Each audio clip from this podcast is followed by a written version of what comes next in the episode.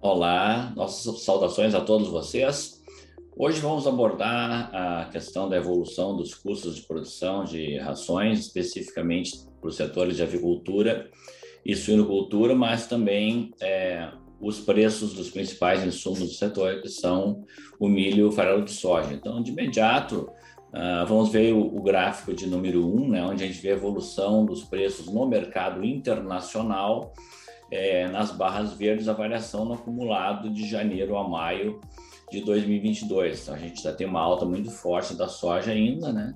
De quase 40% em dólares, do milho de 32% nesses últimos é, é, cinco meses e mais em 12 meses as variações são um pouco inferiores. Já não existe mais é, fôlego de alta para essas commodities no mercado internacional. Vamos dar uma examinada, então, nas cadeias de, de consumo no gráfico número 2, né? Olhando para o mercado interno, em reais, a variação em 2022 está nas barras azuis, então o milho já apresenta uma retração de preços. Isso decorre da proximidade da colheita da segunda safra recorde, mesmo alguns pontos de perda ao longo do país é, há uma pressão de baixa tanto nos preços spot como nos preços futuros da, da B3. E no caso do farelo de soja, a gente tem no acumulado de 2022 ainda uma alta de 20,3%, mas já em 12 meses essa alta já recua para apenas 7%. Nesse mesmo intervalo aqui no ano, o boi zerou os ganhos o frango ainda mantém um ganho de 30% é, no preço do, do, do, do, pago ao produtor, no frango vivo.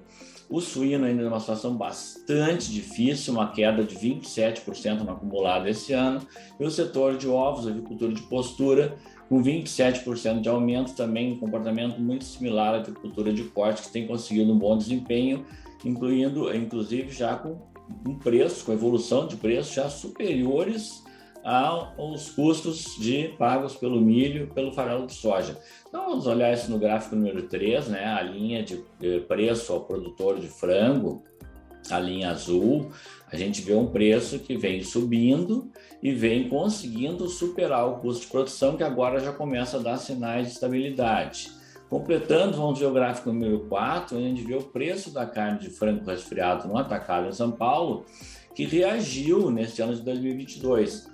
Houve agora recentemente uma pequena retração desse preço, mas ele mostra um bom desempenho. No gráfico número 5, a gente vê o poder de compra do frango vivo frente ao milho. Então, hoje se precisa menos quilos de frango para comprar uma saca de milho do que se necessitava no início de 2022. Né? No gráfico número 6, a gente vê a relação do frango com o farelo de soja. Mesma coisa, precisa menos quilos de, de frango vivo para comprar uma tonelada de farelo de soja, comparando-se com o início de 2022.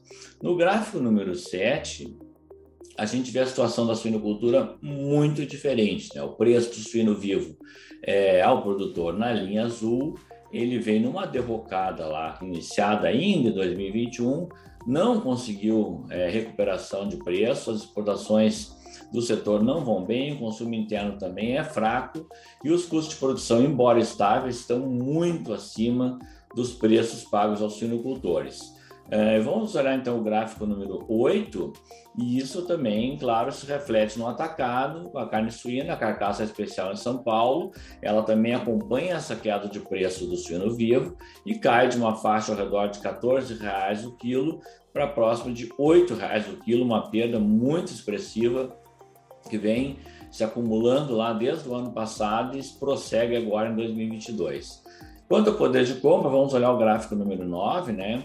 Então, o quilo de suíno vivo para adquirir uma saca de milho, é, essa relação de troca mostra uma piora, né? Novamente, isso sobe, ou seja, eu preciso muito mais quilos de suíno vivo para comprar uma saca de milho.